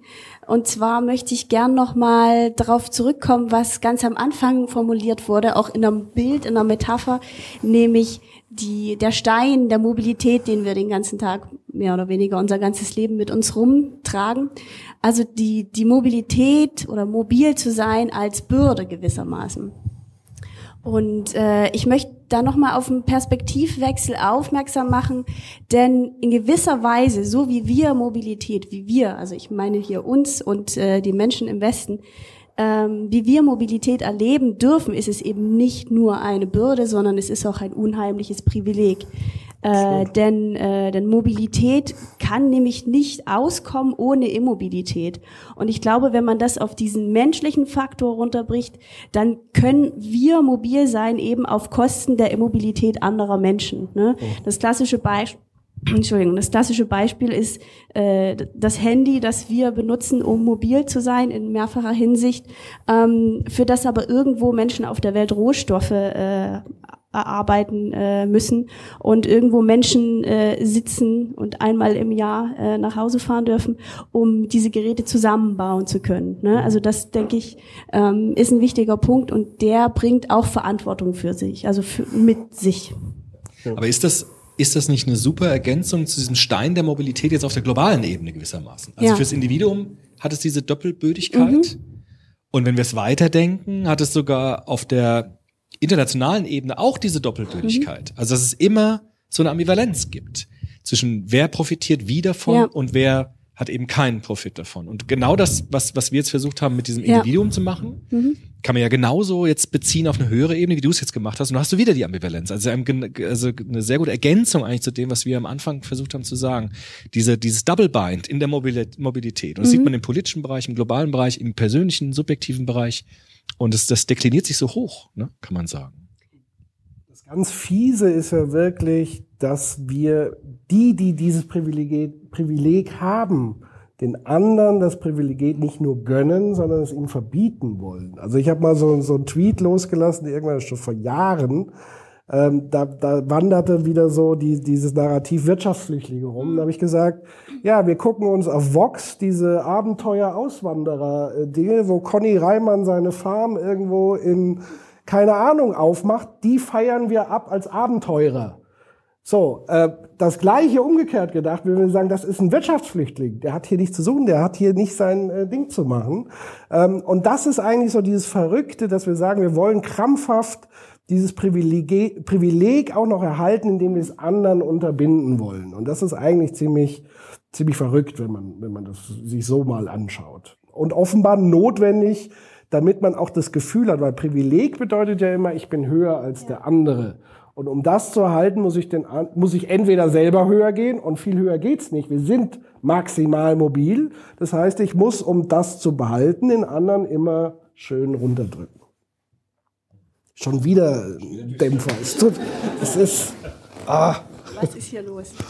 Der, der Geist des Adornos hat mich. Ich bin besessen. Vielleicht bringt ja jemand jetzt ein bisschen Licht ins, ins Dunkel. Sehr gut. Ich halte mich jetzt auch zurück, glaube ich. Mehr Licht, mehr Licht. Das ist genau mein Stichwort, wo ich die ganze Zeit drüber schon nachdachte und vorhin im ersten Teil auch drüber nachdachte und ich habe in der Pause gar nichts getrunken. Also ich war, mhm. also ich war schon vorne vornherein positiver Trauch, ähm, weil mich habe mich die ganze Zeit gefragt, was ist dieses Früher, von dem vorhin so viel geredet wurde? Ja, also heutzutage, das heißt, es gibt ein Früher. Ich hatte kurz die Vermutung, es war die Wikingerzeit, aber es ähm, haut nicht, haut nicht ganz hin, ähm, weil ich da schon an ein paar Stellen mir das ein bisschen zu pessimistisch war. Und ich gehe mal auf eine Stelle ein. Ich, ähm, diese, der, der, der Mensch im Zentrum in der ärztlichen Verpflegung. Wir sitzen ja hier in Chemnitz, ehemals Karl-Marx-Stadt. Wir hatten, ähm, also die letzte nicht digitale Gesellschaftsform, die wir hatten, war keine smarte Diktatur, sondern einfach ohne Smart. Ähm, äh, und da gab es ein Gesundheitssystem, das eben da, wo, wo nicht unbedingt der Mensch so schön gepflegt und der Arzt wollte nur das Beste. Also gab es auch diese Ärzte, klar. Aber ähm, da gab es teilweise, also kann ich erzählen, von meiner Schwester, Krankenhaus 80er Jahre, da durfte die Mutter, das Kind, das ja dann so im Zentrum stand, einmal, also entweder Mutter oder Vater, einer durfte nur rein, am Sonntag Besuchszeit, nachmittags. Und Besuchszeit hieß, da war an der Tür so ein kleines Gitter und da durfte die Mutti mal drüber winken. Hallo Kind kennst du mich noch? Ja, das so, das früher kann es nicht gewesen sein, von dem Sie geredet haben. Da war das nämlich irgendwie auch nicht so ideal. So. Und da gab es so ein paar Punkte, wo ich mich gefragt habe, was ist dieses früher, von dem Sie geredet haben? Und ist es sozusagen, ich, ich teile all den, also all diese Probleme, die Sie genannt haben, sich absolut, also als als als da problematisch und äh, absolut diskutabel oder also muss man drüber reden. Ähm, die Zwänge, die in anderen früher Gesellschaftsformen auf dem Menschen lagen und der Druck und die Frage, in welche Gesellschaft sich wie zu integrieren waren, die waren andere. Mhm. Ähm, und äh, ich habe gar keine so richtige Frage. Doch die Frage ist, was ist denn dieses früher? Ja. Also das früher gibt's nicht. Das ist ganz klar. Das ist auch vollkommen richtig, dass es auch Gesellschaftsformationen gab, die waren ähm, ja, viel unterdrückerischer. Ich würde es umdrehen. Ich würde sagen, wir versuchten, deshalb ist auch dieses Düstere so ein bisschen reinkommen. Wir haben, wir haben ja versucht zu sagen, es ist nicht automatisch nur besser, wenn.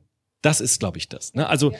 einfach zu sagen, weil das ist ja auch so ein bisschen die Ideologie der Werbung der heutigen Zeit. Also sei doch froh, dass es heute so ist, weil früher war es doch nicht so. Und da sind viele SoziologInnen drauf zu sagen, okay, guck genauer hin, da ist nicht, auch nicht alles Gold, was glänzt, sondern es hat auch dort eine Ambivalenz. Also auch dort gibt es Macht und Herrschaft, auch dort gibt es Probleme, die damit zusammenhängen. Das heißt aber nicht, dass es früher alles besser war. Das ist natürlich ganz, äh, ganz falsch, wenn man das, wenn das jetzt so rübergekommen wäre. Das wollten wir gar nicht ich sagen. Hoffe, dass, dass ich das so auch nicht formuliert habe. Wenn ja, dann äh, äh muss ich mal kurz über mich. Nein, also kein Zweifel. Also ich möchte auf keinen Fall mit den Wikinger tauschen, weil das war, das wäre gar nichts für mich gewesen. Du, du, Horn, Helm? Nee, also wirklich nicht. Das, das, das ist ein Lebensstil, da bin ich weit von entfernt. Ähm, Nee, aber tatsächlich, ich sehe es ja ganz genauso. Früher heißt nicht, früher war alles besser.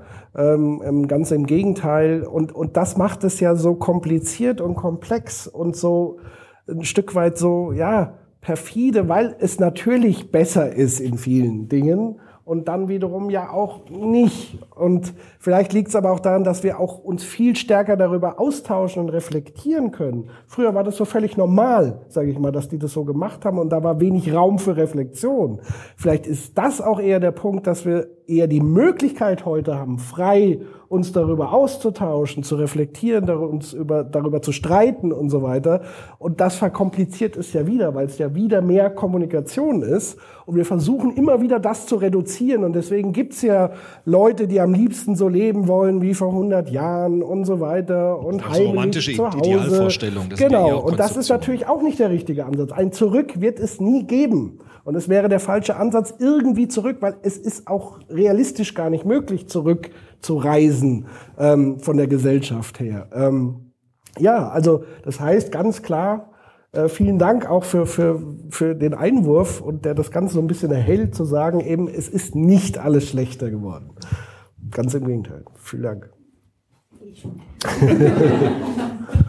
ja, also ich habe hab eigentlich gestern einen, einen Beitrag in einem Buch gelesen und mich hätte jetzt interessiert, was äh, eure Meinung darauf ist, weil wir auch ganz am Anfang davon gesprochen haben, von ähm, Integration, seinen Platz in der Gesellschaft finden, Selbstermächtigung.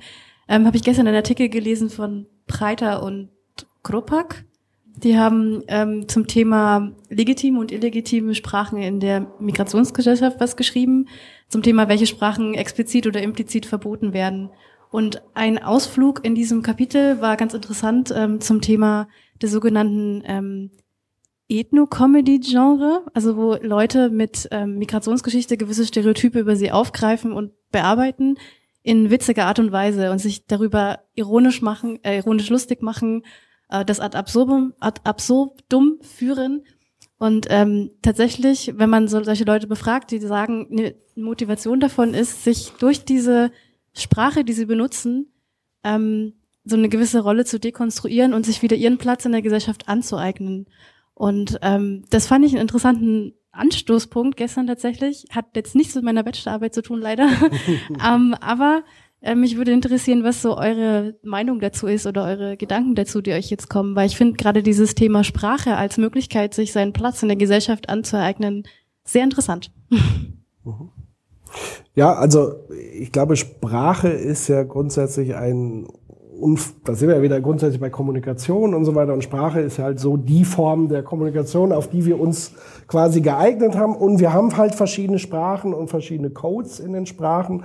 Und Sprachen reflektiert natürlich immer auch den, den Grad der Zugehörigkeit. Also Sprache definiert maßgeblich, zu welcher Gruppe wir zugehörig sind. Das fängt an im, im, im kleinsten System der Familie. Selbst in Familien spricht man oft eigene Sprachen. Also man hat ja so Anekdoten, die man erzählt, man entwickelt vielleicht eigene Begrifflichkeiten, die das äußere System gar nicht kennt.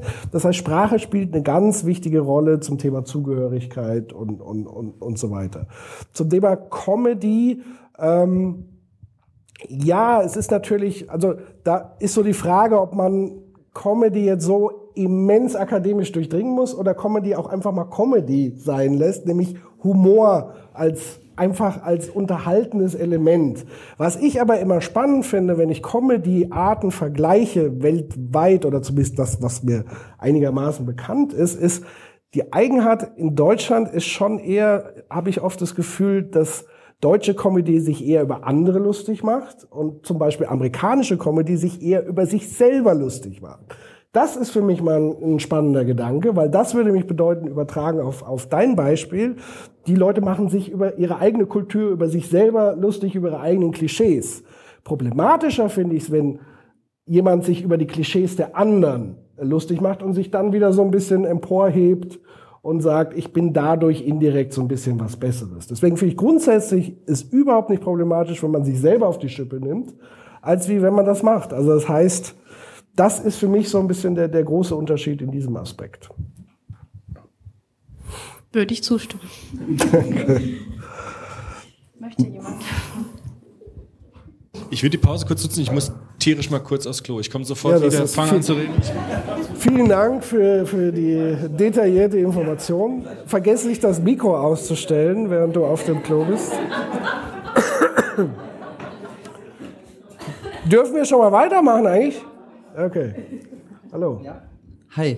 Ähm, ich sitze ein bisschen stellvertretend auch für meine beiden Kolleginnen. Äh, wir hatten nämlich vorhin so in der ersten äh, Pause doch debattiert über diese These der Mobilität äh, und äh, dass das ja quasi immer alles irgendwie immer mobiler und mobiler und ähm, was das mit den Arbeitsverhältnissen zu tun hat und haben uns da ein bisschen gefragt, ob das nicht vielleicht sogar ja so eine, ich sag mal latent äh, akademische Diskussion ist, ob das nicht auch in gewisser Weise eher manchmal auf intellektuelle Eliten auch schon fast äh, äh, zutrifft äh, und ob das eigentlich für viele andere äh, Bevölkerungsgruppen auch äh, eigentlich Realität ist. Also äh, man könnte jetzt natürlich argumentieren, äh, gerade äh, äh, im Kontext der Fluchtmigration, Migranten sind zwar äh, temporär irgendwie höchst mobil, aber sobald sie in Deutschland sind, äh, kommt dann sowas wie die Residenzpflicht, was sie halt äh, ziemlich stark immobil macht.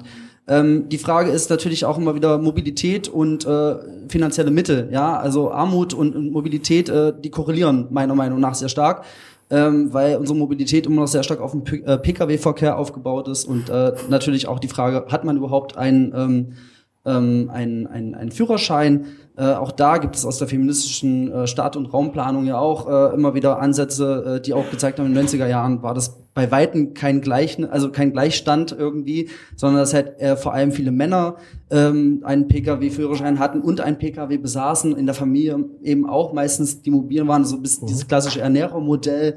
Ähm, und ob man da nicht eigentlich noch mal viel differenzierter irgendwie auch noch mal drüber reden müsste, ähm, was jetzt eigentlich Mobilität und Integration auch im, im Kontext von sozialen Kategorien, von Klasse, von Ethnizität, von, von ähm, Gender etc., äh, was das eigentlich bedeutet.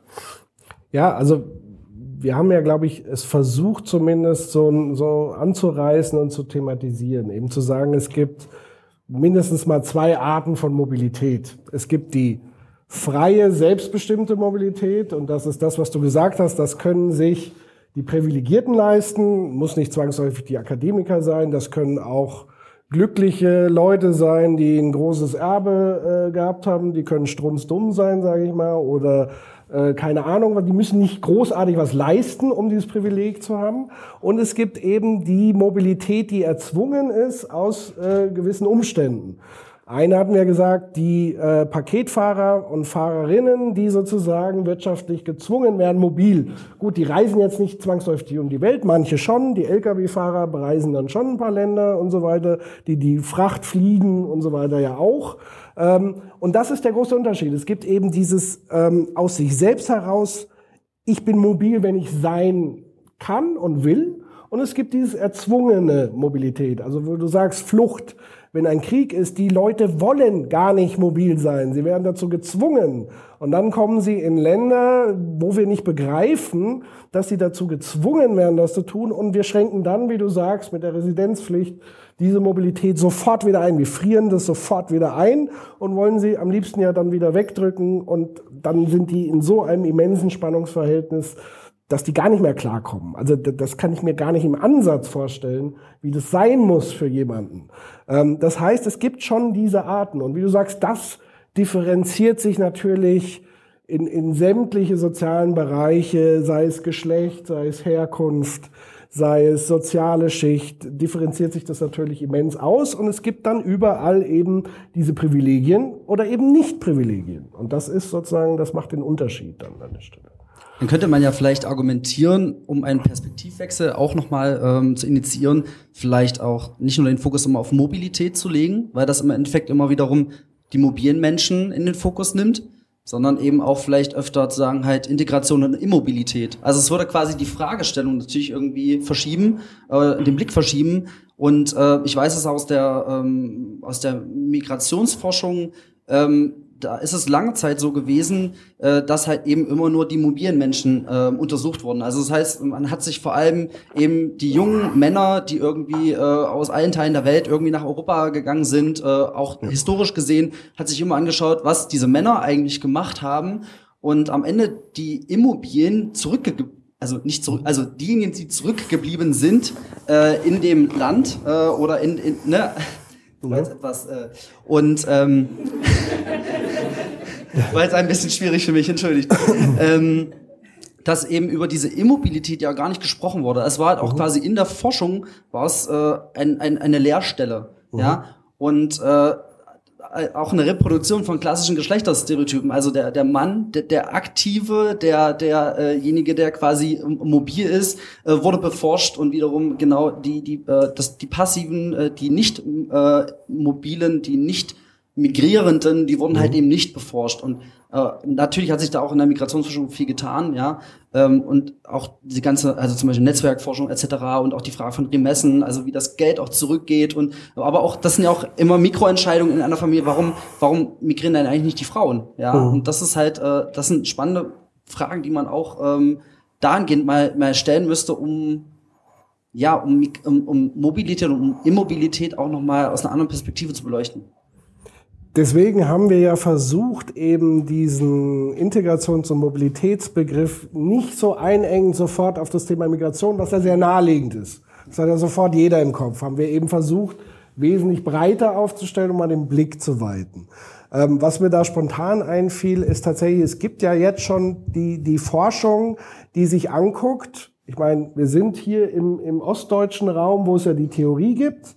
Die Frauen sind eher migriert in Richtung Westen, in Richtung Großstädten. Und die jungen Männer sind eben verblieben. Die sind eben nicht migriert. Und was passiert mit denen? Und da gibt's ja dann schon die These, dass es dann eher problematisch ist, dass es genau diese Bewegung eben gibt, dass Frauen migriert sind und die Männer sind da geblieben. Ähm, das heißt, da verändert sich, glaube ich, auch schon so ein bisschen die, die Sozialforschung, auch da den Aspekt zu sehen. Aber ich finde es unheimlich spannend, dass du sagst, man müsste eigentlich auch diese Perspektive einnehmen, weil Mobilität ja mehr bedeutet heute als seinen Körper nur zu bewegen. Wie gesagt, das geht ja auch, ich kann meinen virtuellen Körper bewegen. Oder eben auch ganz bewusst zu sagen, was passiert eigentlich, wenn wir uns gar nicht mehr bewegen. Ich glaube, da kann man auch anschließend sagen, ich glaube, die Forschung darüber, warum Frauen in den Westen äh, Deutschlands migriert sind, ist sicherlich vielfältiger als die Untersuchung darüber, warum Männer nicht migriert sind oder zurück, also auch eben dort geblieben sind. Ja. Und eben der Aspekt mit dem, Inter also das zu verbinden mit Integration ist ja das Spannende. Also zu sagen, die, die da geblieben sind, sind die dann noch integriert und in was sind sie noch integriert oder haben wir sie deswegen dann auch verloren? Ähm, das ist ja das, das Interessante. Und dass es eben offenbar mehr Elemente als der Einzelne ist, der eine Rolle spielt beim Migrieren oder nicht Migrieren. Und das ähnliche Problem haben wir ja dann bei Migrationen aus Kriegsländern, dass viele da bleiben müssen und viele bewegen sich und dass nochmal eine ganz eigene Dynamik entstehen würde, wie wir ganze Familien migrieren könnten. Das wäre ein kompletter Unterschied auf, auf viele Art und Weise. Und das ist natürlich spannend, sich anzugucken. Ja, ja wenn sonst niemand das Wort ergreifen will, Frau Stömbel, würde ich sagen, kommen wir zum Ende, oder? Dann äh, vielen lieben Dank, Dank. dass ihr durchgehalten habt, dass ihr aufmerksam zugehört habt. Und ich hoffe, äh, trotz der Düsternis, dass wir dann doch den einen oder anderen ähm, Impuls euch mitgeben konnten. Vielen lieben Vielen Dank. Dank. Bis bald.